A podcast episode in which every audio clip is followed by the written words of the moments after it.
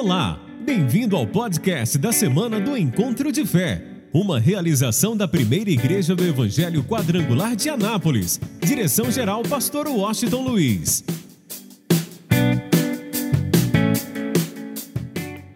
Mateus de número 25 e deixa a tua Bíblia aberta também em Apocalipse, capítulo de número 3. Já deixa aberto lá, porque a hora que eu pedi para você abrir, você já vai abrir o texto.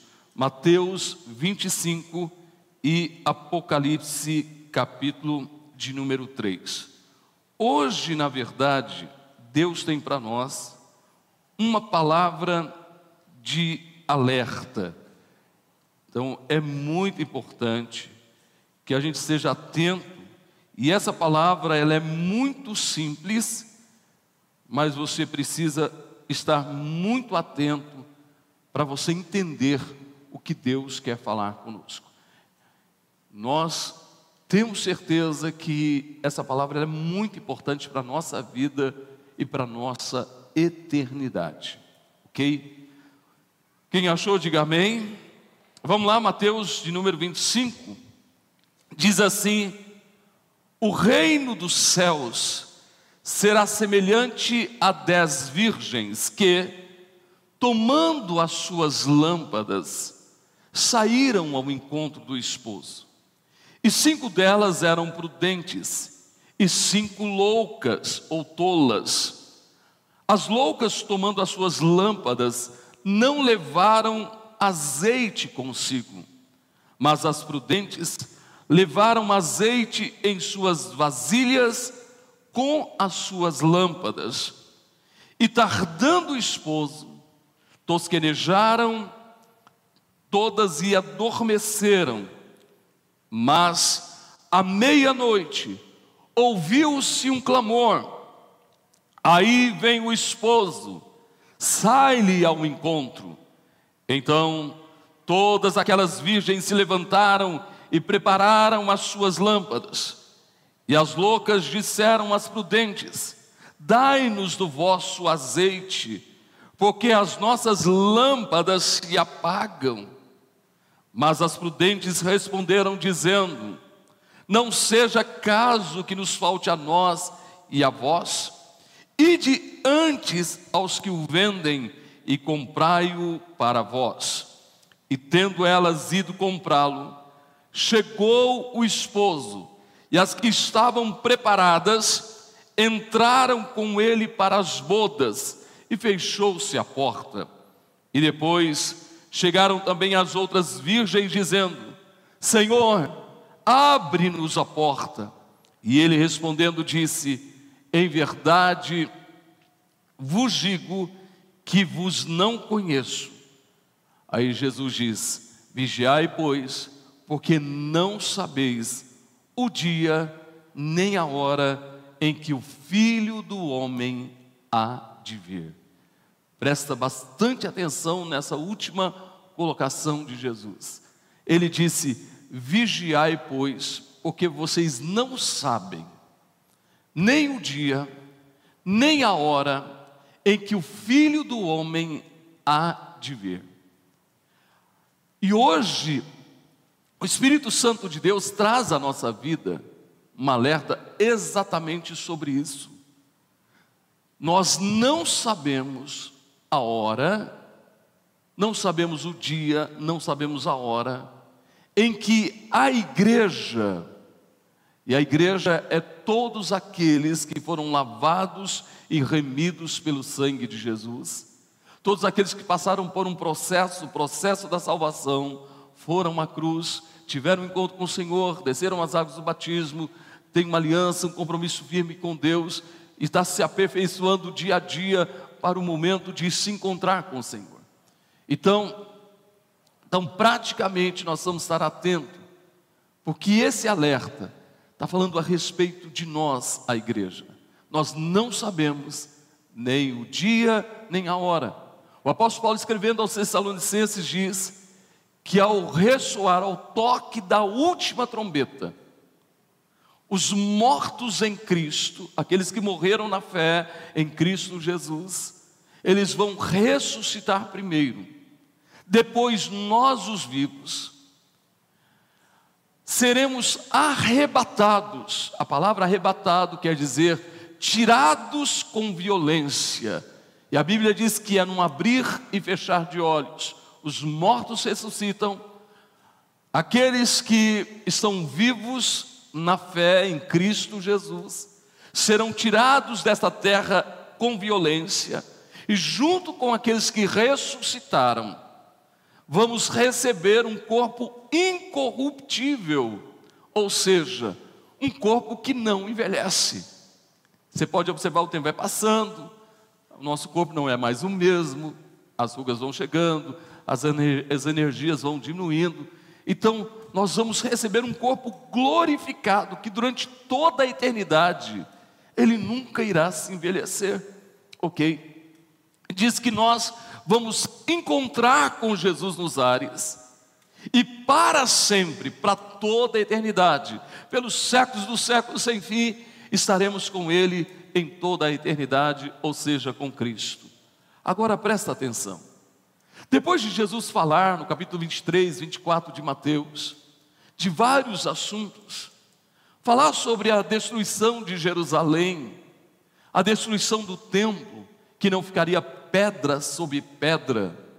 Depois de falar sobre é, os princípios das dores e falar do arrebatamento, falar é, da segunda fase da sua volta, é, depois de falar de diversos assuntos, ele traz agora um alerta à igreja. Ele fala, ele cita como exemplo dez, dez virgens que estavam esperando o noivo. Aí o, o texto mostra uma coisa interessante: que todas elas levaram consigo a lâmpada, mas cinco foram tolas. Levaram a lâmpada, mas não levaram o azeite. Outras cinco foram prudentes. Levaram a lâmpada, mas também levaram o azeite. Aí Jesus, na verdade, está nos chamando a atenção para algo importante. O que está dizendo para nós hoje? Que não é tempo de brincar de crente. Não é tempo de brincar de crente. Não é tempo de brincar de cristão. Não basta apenas trazer a lâmpada. É preciso que haja azeite. E haja azeite com abundância para que jamais falte o azeite. O que, que ele está dizendo? O azeite simboliza o Espírito Santo. Não basta uma pessoa estar na igreja, trazendo a sua lâmpada, a sua vida. Talvez ele até seja dizimista, seja ofertante fiel. Mas não basta, não é isso, vir à igreja, devolver o dízimo, devolver a oferta. Não é só isso. É importante nós estarmos atentos quanto a isso. Ele diz que é necessário que haja o azeite, que haja um relacionamento íntimo com o Espírito Santo. Por quê? O Espírito Santo é o nosso selo, é a nossa garantia, é o nosso penhor de que amanhã Jesus vai voltar. E nós vamos encontrar com Ele, e para sempre estaremos com Ele. O Espírito Santo é o selo que eu e você temos na nossa vida, é a garantia de que vamos viver a eternidade com Cristo, ou seja, que a carta, a nossa vida, que é uma carta viva, vai chegar ao destino. E para você entender isso de uma forma muito mais simples, quando você envia uma carta, e hoje não se faz mais isso, é muito difícil alguém enviar uma carta, mas muitas vezes se envia uma carta, e quando você vai colocar a carta no correio, para ela chegar ao destino, para ela ser enviada, ela precisa de um selo. Depois que põe o selo, ela passa a ser enviada e vai chegar ao seu destino final. Assim é a nossa vida. O Espírito de Deus na nossa vida é o selo que nós vamos chegar lá, que nós vamos chegar a, a participar desse momento glorioso, maravilhoso, que é o arrebatamento da igreja. Entenda bem isso.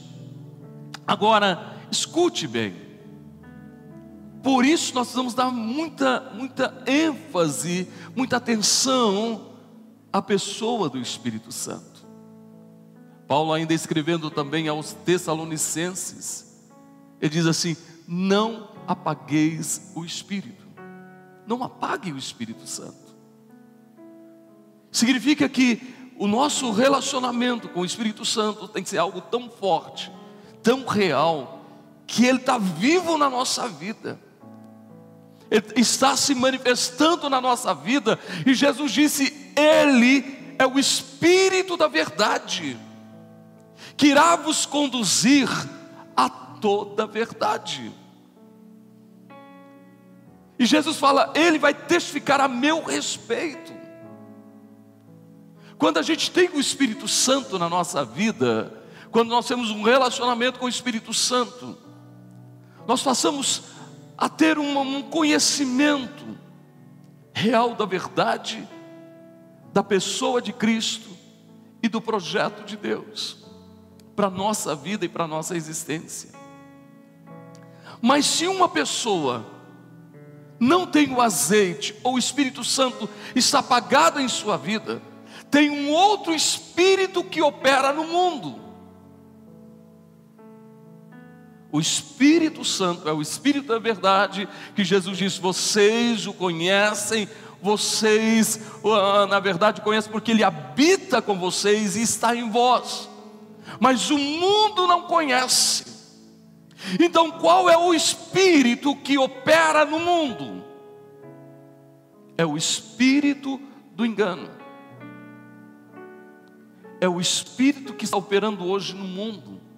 O espírito do engano. E quando alguém não tem um relacionamento íntimo com o Espírito Santo, quando a sua lâmpada não tem azeite, quando o Espírito Santo não tem voz ativa na vida de uma pessoa, então uma outra voz começa a ter autoridade e poder sobre a vida dessa pessoa, que é o espírito do engano. Se a gente observar, está acontecendo no meio da igreja. O espírito do engano. Quantas pessoas estão simplesmente sendo levadas pelo espírito do engano. E Paulo sabia disso, ele escreve a uma das igrejas dizendo o seguinte: Olha, vocês são como aqueles que têm comichão nas orelhas. Porque quando a palavra vem de exortação, de chamado ao compromisso, a uma vida de santificação, isso perturba vocês. Vocês não querem isso, disse Paulo. Aí vocês estão procurando uma palavra que vai se adaptar aos seus desejos, às suas concupiscências, porque você quer ouvir o que lhe agrada, não o que te confronta, disse Paulo. Isso é muito sério, e você pode observar claramente as pessoas não querem ouvir uma mensagem que confronta o pecador, o pecado. Sabe o que elas querem ouvir? Gente, olha, se você der uma oferta de sacrifício, nesse final de ano, Deus vai te dar um carro zero quilômetro, Deus vai te dar uma casa, sua empresa, você vai prosperar, vai isso, vai aquilo. E a pessoa quer receber algo que venha satisfazer a si mesmo. Mas jamais uma palavra que confronta a sua vida em relação ao pecado.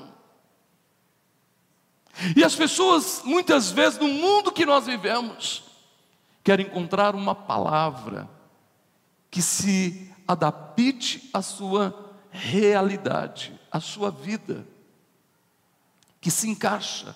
Não, isso eu não gostei. Aí ouvi uma outra palavra, não, isso aqui é, é bom para mim. Aí você precisa entender uma coisa. Só um exemplo para você entender.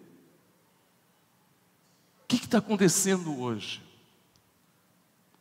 As pessoas não estão entendendo que pecado sempre será pecado. Que Deus é o que, gente? amor. E que que o espírito do engano está agindo hoje na vida das pessoas, na mente das pessoas. Por isso a gente tem que dar lugar ao Espírito Santo, está cheio do Espírito Santo. Porque hoje o que dizem por aí, não, espera aí, não é assim.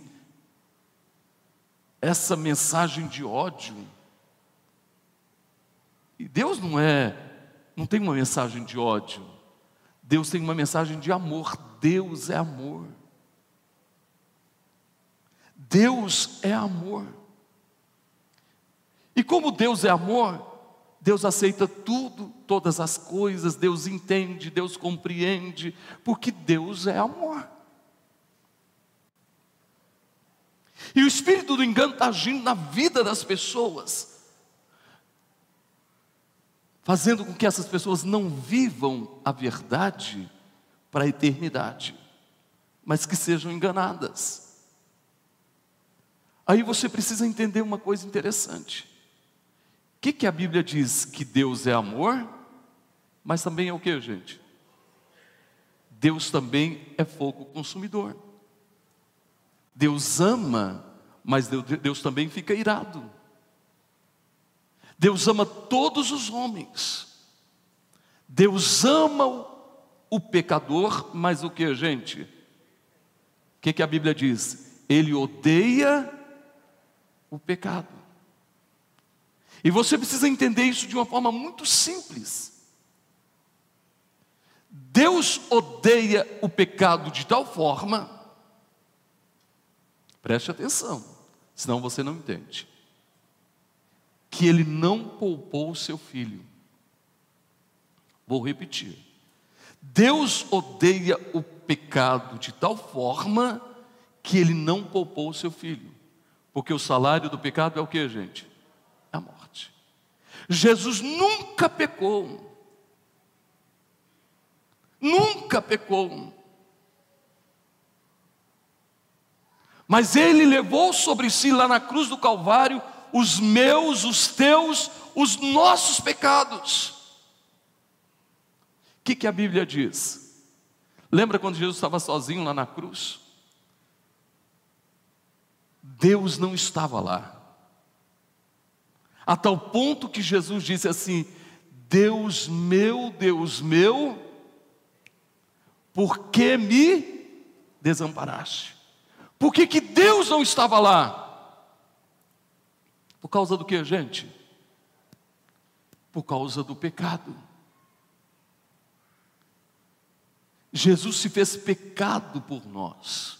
Foi réu de condenação no meu lugar e no teu lugar, para que a gente passe pelo processo do arrependimento e não tenha condenação na nossa vida e o pecado não tenha mais lugar na nossa vida. E o profeta Isaías diz uma outra coisa, ele vai mais profundo ainda.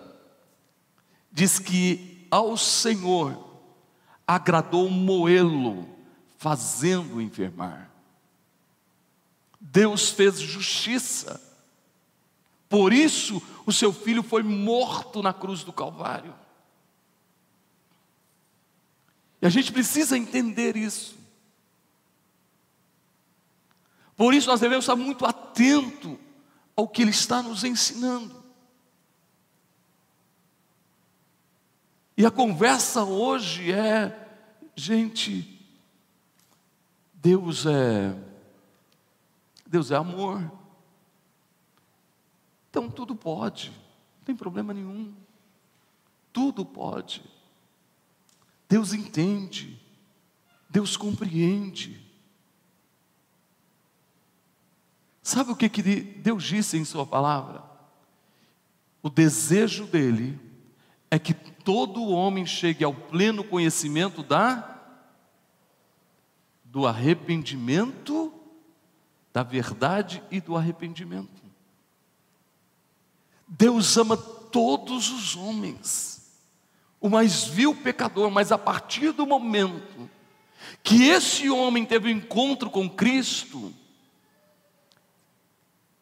meu irmão, a partir do momento que ele passa por um processo da salvação, pela fé em Cristo, a Bíblia diz que as coisas velhas ficaram o quê? Tudo se fez novo. Significa o quê? Se essa pessoa a vida toda está vivendo uma vida de pecado, mas teve um encontro com Cristo. A partir do momento que ele teve um encontro com Cristo, os seus pecados foram o que, gente? Perdoados, foram lavados e remidos pelo sangue de Jesus. Mas se foi, ele não pode continuar vivendo da mesma forma. Ele tem que viver uma nova vida. Ele tem que viver em novidade de vida. Por isso está dizendo para nós hoje: você acha que é só vir à igreja, devolver o dízimo, a sua oferta? Está dizendo, você tem que viver uma nova vida. O texto mostra uma coisa interessante: que o tempo foi passando e o, novo, o noivo não chegou, e todas começaram a ficar com sono. Lá estavam cinco tolas que estava com a lâmpada, mas não tinha azeite. Cinco prudentes, que estavam com a lâmpada, mas tinham azeite. Aí, escuta só. Diz que à meia-noite, todos foram pegando no sono, e a gente precisa estar muito atento quanto a isso porque os anos vão passando e Jesus não chegou. A gente estava todo, a todo vapor no reino de Deus, na casa de Deus, fazendo a obra de Deus, servindo a Deus com o coração aberto. E o tempo foi passando e o sono foi chegando. E quantas pessoas simplesmente se acomodaram, começaram a dormir espiritualmente. Começaram a dizer: Pastor, estou muito cansado. Pastor, eu não tenho tempo, a minha vida está muito corrida, então eu não posso me envolver mais tanto assim. Eu tenho uma notícia para você: a Bíblia diz que devemos remir o tempo. O que, que a Bíblia está dizendo? Que nós temos que investir no tempo. E o tempo que nós temos é para a glória de quem? De Deus. Tudo que a gente faz é para a glória de quem? De Deus. E deixa eu te ensinar uma outra coisa importante. Toda a minha vida, toda a tua vida, tudo que a gente faz tem que ser para a glória de Deus. Aí tem gente que fala assim: olha, minha vida na igreja é uma coisa, minha vida espiritual é uma coisa, e minha vida secular é outra coisa. Você sabe o que é vida secular? Vida secular é vida separada de Deus. Você nunca pode usar essa expressão, a minha vida secular. Vida secular é vida separada de Deus. Eu estou aqui para dizer para você que a tua vida é espiritual. Tudo que você faz é espiritual, meu irmão. Teu trabalho, tua casa, tua família, tua profissão, tudo é espiritual. Sabe por quê? Porque tem alguém que habita na tua vida e ele é o Espírito Santo de Deus. Tudo é espiritual. Tudo que você faz, desde a mais simples coisa até mais complicada, é para a glória de quem, gente? De Deus. Não tem jeito de separar a nossa vida do espiritual para o que não é espiritual, tudo é espiritual, tudo é para a glória de. Paulo chega ao ponto de dizer: quer comeis, quer bebeis, quer comais ou quer, quer bebais, isso é para a glória de, de Deus, até o comer é para a glória de Deus, tudo é para a glória de Deus. Aí escuta, o texto diz que à meia-noite, todo mundo já estava pegando no sono. À meia-noite, ouviu-se um clamor. Por que à meia-noite? Porque à meia-noite é hora da gente estar dormindo. É hora de estarmos dormindo. Por exemplo, eu na minha oração, na nossa oração que a gente está fazendo à meia-noite, de vez em quando eu estou lá e estou tentando não abrir a boca, mas eu estou abrindo a boca, porque eu vou dormir quase uma hora da manhã, seis, seis e vinte, seis e meia, já estou acordado. Então é normal que na hora da oração lá eu comece até a abrir a boca, porque meia-noite é hora de estar o que, gente? Dormindo. É hora de estarmos dormindo. Por isso tem um sentido exatamente o momento que está acontecendo agora. Quantas pessoas já estão dormindo? Já chegou a meia-noite e veio o clamor. Oi, alô, acordem, o noivo está chegando. Não, você não está entendendo. O Espírito, o Espírito Santo está dizendo para nós: o noivo está chegando. Jesus está voltando, meu irmão. Jesus está voltando. Aí, aquelas que tinham azeite acenderam mais do que nunca a sua lâmpada, ficaram acesa. Aí as outras pegaram e de repente pegaram a lâmpada e tentaram, não tinha azeite. Elas chegaram para as prudentes e disseram: Nos dá um pouco de azeite. Elas disseram: Não, não podemos fazer isso. Vá e compre o azeite. Compre o azeite. Qual a lição que nós, nós aprendemos aqui hoje? Que a salvação é indivíduo, individual.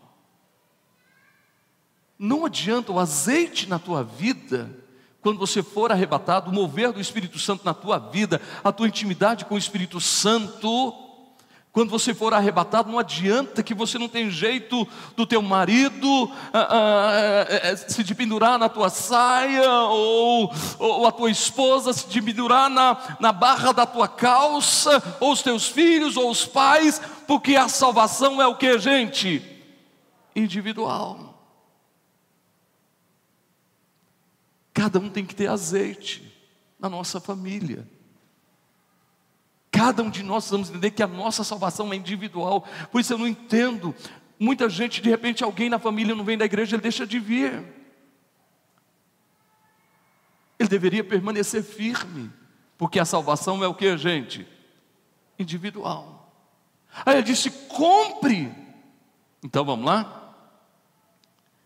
Compre. Apocalipse capítulo 3. Aí você vai entender isso o que que Deus está nos ensinando. Olha só que coisa interessante. Jesus manda João escrever uma carta às sete igrejas da Ásia. E a última carta era a igreja de Laodiceia, Apocalipse 3,14. Deixa aberto, depois olha para mim, para você entender o que nós estamos falando. Laodiceia era uma cidade muito rica, de muitas empresas. Pessoas se mudavam para Laodiceia, ricos se mudavam, empresários se mudavam para Laodiceia. Uma cidade turística. E a igreja de Laodiceia simboliza a igreja que nós estamos vivendo hoje no século 21. E olha o que que Jesus está falando a respeito dessa igreja. Escuta só. Olha o que diz o texto.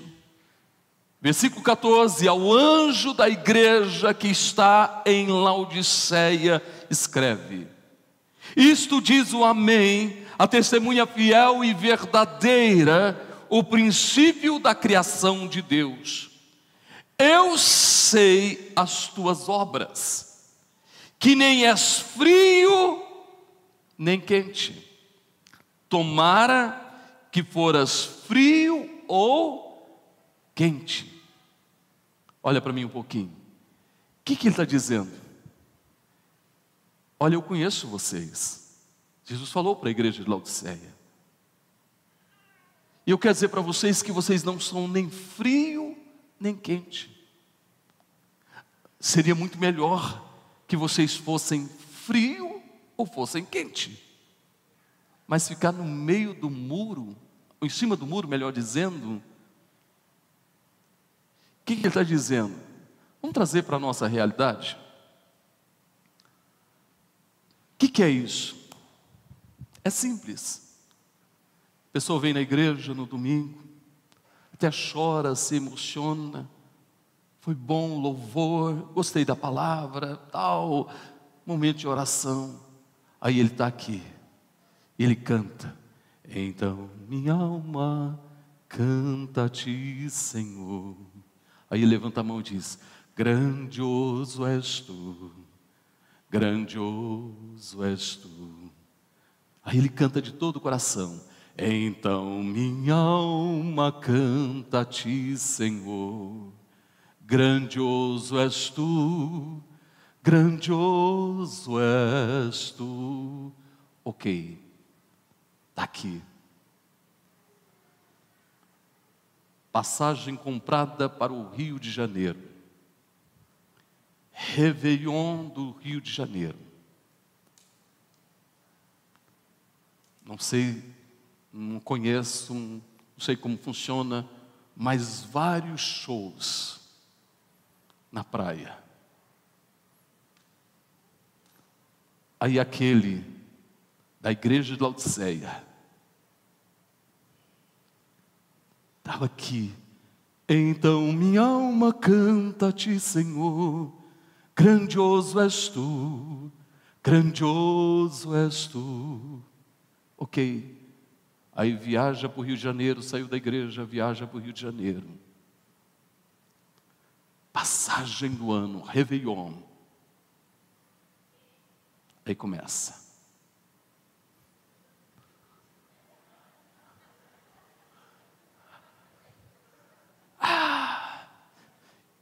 E as músicas mundanas, e a bebida, e dança e tal. Ah. E eu vou dizer para você: um homem requebrar é feio demais, gente. Sinceramente, quando eu vejo um homem é tão horrível e está lá. Aí Jesus está dizendo: Eu estou a ponto de vomitar-te da minha boca, porque não és quente nem és frio.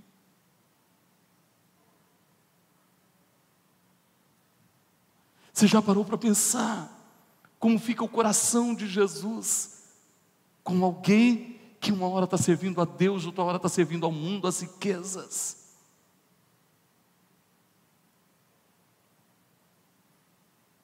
Ao pecado, aos desejos desordenados da carne.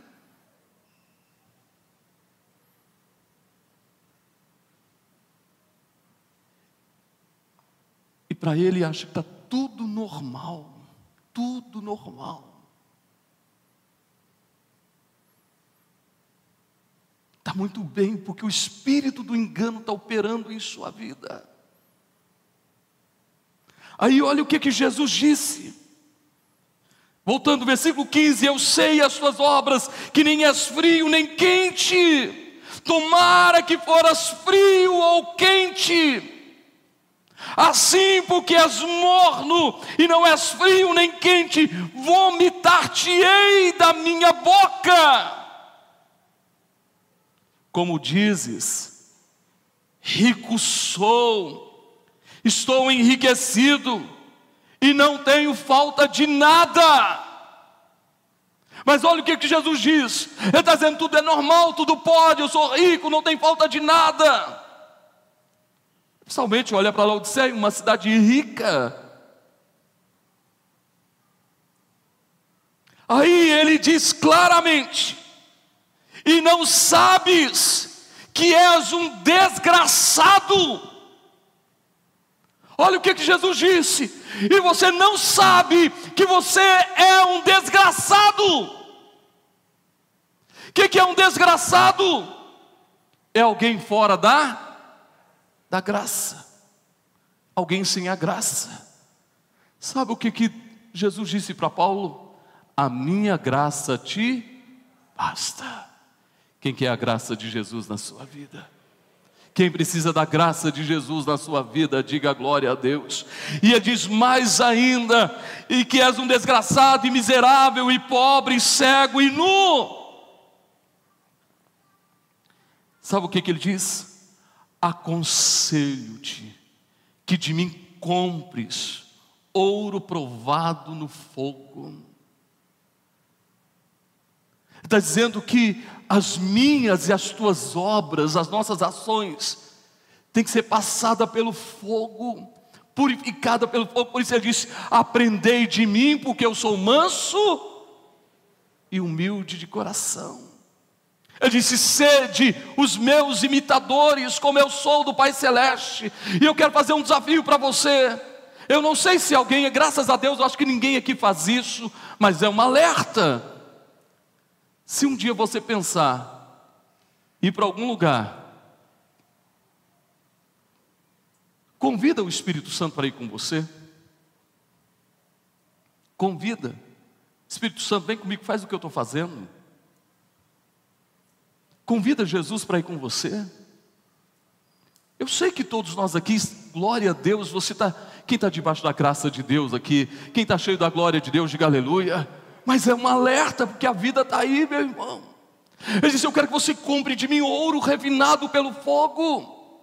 Eu quero que você faça uma outra coisa, que você compre de mim vestes, vestes brancas, está falando de atos de justiça. Ele diz para que você compre de mim colírio. A pior coisa para uma pessoa é não enxergar. Por que, que às vezes você passa o colírio no, nos olhos para a sua visão abrir? E eu quero te dizer uma coisa e quero que você guarde isso em seu coração. Por exemplo, eu gostaria de estar usando, eu prefiro usar a Bíblia, mas eu não gosto de usar óculos, eu prefiro usar o livro do que o iPad. Eu uso aqui porque para mim é tranquilo, a letra é maior, eu ponho do tamanho que eu quero. Mas para mim é um desespero quando eu vou pegar alguma coisa para ler e eu vejo tudo embaçado. Você não consegue ler, você estica o braço quem tem esse problema de esticar o braço aí? Levanta a mão assim. Ixi, tem muito parceiro aí, né?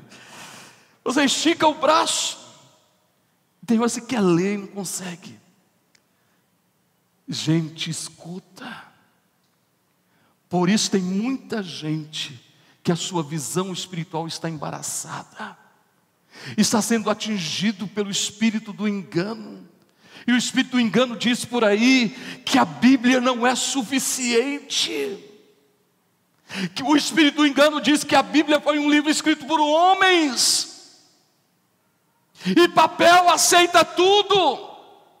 O espírito do engano diz que a Bíblia precisa ser atualizada. Mas Deus disse: Eu não mudo, e essa é a razão porque vocês não são consumidos. Ele diz: Passarão os céus e a terra, mas a minha palavra não passará. Ele diz: Eu sou o mesmo ontem, hoje, eternamente. Deus não muda, e a Sua palavra permanece para sempre.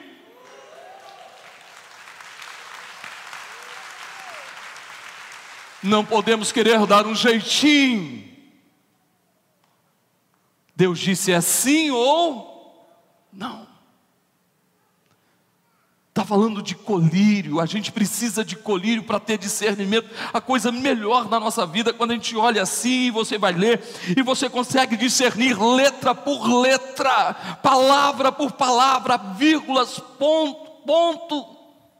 Agora é triste quando você tenta ler e não consegue não consegue discernir, ele está dizendo: compre de mim colírio. Quem precisa do Espírito Santo? Quem precisa do Espírito Santo? Quem precisa do Espírito Santo? Meu irmão, nós não podemos ser como as tolas que não tinham azeite. Nós temos que ser como as prudentes que têm azeite. E aonde há o azeite, há discernimento. E aonde há o azeite, há a verdade. E aonde há o azeite, não há o engano. E por isso, quando surge alguma coisa que na verdade dizem por aí, você sente nojo disso, você fica revoltado contra isso. Sabe por quê? Porque você tem o Espírito Espírito da verdade na tua vida.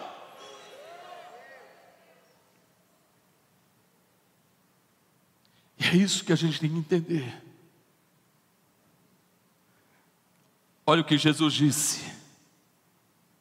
Ele disse no versículo de número 19: Eu repreendo e castigo a todos quanto amo. Tem coisas que não tem nada a ver com o diabo, é Jesus, porque nos ama. Quer trazer a gente volta para o caminho correto. É como um pai que, que corrige o filho, que usa vara no filho. Tem pai que não usa vara no filho. Por isso hoje tem uma geração do mimimi, que não aguenta frustrações, fica depressivo, fica frustrado não tem resistência, é a geração do mimimi, porque não há limites, não há correção, não há disciplina. Mas Deus não quer que você seja, faça parte de uma geração que qualquer coisa está se ofendendo, está abandonando a fé, está deixando o caminho do Senhor. Deus quer que você tenha firmeza na tua vida, venha o que vier, você permanece firme, porque você sabe que o Senhor está contigo e que a tua vitória já está garantida.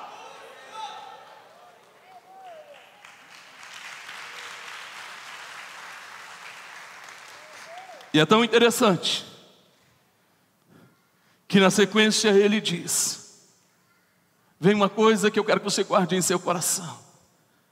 Ele diz assim, e muita gente, às vezes eu uso isso, é até importante, a gente usa para alcançar outras pessoas. Jesus está batendo a porta do seu coração, da sua vida, Jesus quer entrar na tua vida, Jesus quer entrar na tua casa, mas esse versículo fala de uma coisa diferente.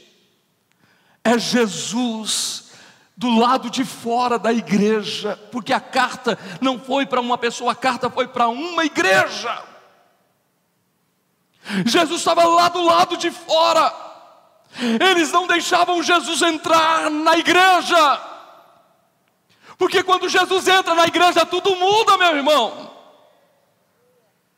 Aí Jesus diz no versículo 20: Eis que estou à porta e bato. Jesus estava lá do lado de fora da igreja de Laodiceia dizendo: Oi, alô, eu estou batendo na porta, eu quero entrar.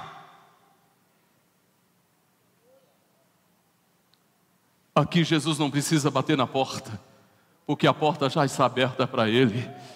Aqui eu desço e eu vou dizer uma coisa para você: o pastor é Jesus Cristo. É Ele, é Ele que é o pastor. Por isso que tiver que pregar, eu vou pregar. O que tiver que falar, eu vou falar. Meu irmão, por quê? Porque nós não queremos ser a igreja de Laodiceia. Nós queremos estar preparados para a volta de Jesus. Ele está chegando. Ele está dizendo: se você abrir a porta, eu entrarei em sua casa, cearei com você e você comigo. Então, nesta noite, pelo amor de Deus, participe do banquete que Jesus está dando para você. Coma a palavra, viva a palavra, tome posse da palavra, seja cheio do azeite e prepare-se porque Jesus está chegando. Aí o que ele diz? Ao que vencer, tem vencedores aqui? Ao que vencer, lhe concederei que se assente comigo no meu trono. Oh, gente, a gente pode enfrentar a luta aqui, mas estou aqui para dizer que a tua vitória já foi garantida, meu irmão. Estou aqui para dizer para você: é lógico, prosperidade é uma consequência da tua vida com Deus, não é a prioridade, é uma consequência. Entenda bem isso. Sabe o que está dizendo? Ao que vencer, esse vai se assentar comigo no meu trono. Quem quer estar sentado com Jesus no trono para toda a eternidade, dá um sinal assim. Sabe por quê? Porque ele diz que é, eu, assim como eu venci e me assentei com meu Pai no seu trono. Aí ele termina dizendo: quem tem ouvidos, ouça o que o Espírito diz à igreja, ou às igrejas. Presta bastante atenção. As prudentes, a porta se abriu, elas tinham azeite, entraram e foram para as bodas do cordeiro. Aí as outras correram para comprar azeite e voltaram e bateram na porta, dizendo: Abre-nos abre a porta. E sabe o que, que o Senhor disse?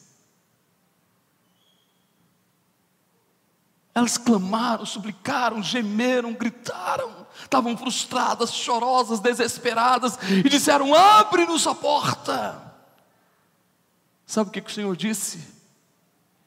Eu não vos conheço. E você vai entender isso, como isso tem tudo a ver com João 10. Jesus diz assim: Eu sou bom pastor.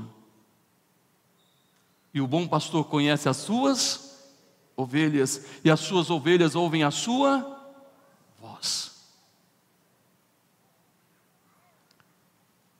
Só é arrebatado quem ouve a voz, quem está no aprisco de Jesus quem tem azeite, quem não é levado pelo espírito do engano. Escuta isso.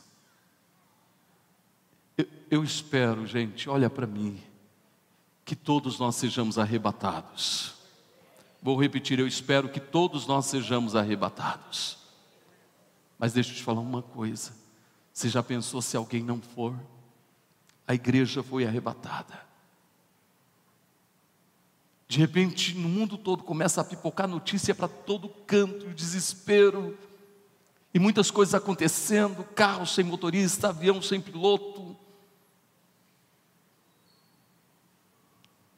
Aí alguém olha para o lado e fala: cadê meu marido? Ou cadê minha esposa? Cadê meus filhos? Ou cadê meus pais? Aí eles vão se lembrar: poxa, o Espírito Santo falou conosco no dia 20 de dezembro de 2020, falou sobre isso. E naquele dia nos deu um alerta, dizendo que a igreja seria arrebatada. E quando a igreja subir, o Espírito Santo sobe com a igreja. Aí esta terra vai ficar na mão da besta, do falso profeta e do anticristo. Lembra do desespero das tolas, das loucas, porque a porta se fechou? É o que vai acontecer com aqueles que ficarem. Eles sabem que antes eles eram salvos pela graça. Jesus pagou o preço. Eles podiam ter enfrentado lutas ou adversidades, mas eles tinham o Espírito Santo para ajudá-los. Mas o Espírito Santo não está mais. Subiu com a igreja. E agora tem um desafio. Ele conhece a verdade. O mundo está na mão do, da besta do falso profeta e do anticristo. E para você comprar, vender, negociar qualquer coisa, você tem que negar a sua fé, tem que negar Jesus. Porque se você não negar, você não compra, não vende, não negocia, não faz nada. E a perseguição. Aí você tem que pagar com o próprio sangue para não ligar a fé. A pessoa sabe disso. E eu vou dizer e vou encerrar com isso. Talvez você não está entendendo o que está acontecendo no mundo todo. O que, que eles estão fazendo? Estão tentando fazer um prenúncio do que vai acontecer em relação ao período da grande tribulação, depois do arrebatamento da igreja. O que, que eles estão tentando nos obrigar? A vacinar E já ouviu conversa que se você não vacinar, você não viaja. Em alguns países você não vai entrar. Você não entra em um avião se você não vacinar. Isso já é um prenúncio do que vai acontecer após o arrebatamento da igreja. Tudo isso é uma preparação, já é um ensaio geral. É como um teatro que você ensaia até que vem o ato final. Eu quero dizer para você, Deus está nos trazendo um alerta hoje. Eu quero que você fique de pé, por favor. Eu quero chamar a sua atenção hoje para algo. Quem ama a sua família, levanta a mão. Quem ama a sua família? eu vou pedir a você que quando toda a tua família, a tua parentela estiver reunida para a ceia de Natal, cumpra o seu papel. Por amor a eles, ore. Está a mesa preparada, o banquete. Você vai dizer: para tudo um pouquinho. Deixa eu falar uma coisa para vocês. Nós estamos aqui por causa de alguém que nasceu. Nasceu por nós, viveu por nós, morreu por nós, ressuscitou por nós. E está chegando para buscar a gente.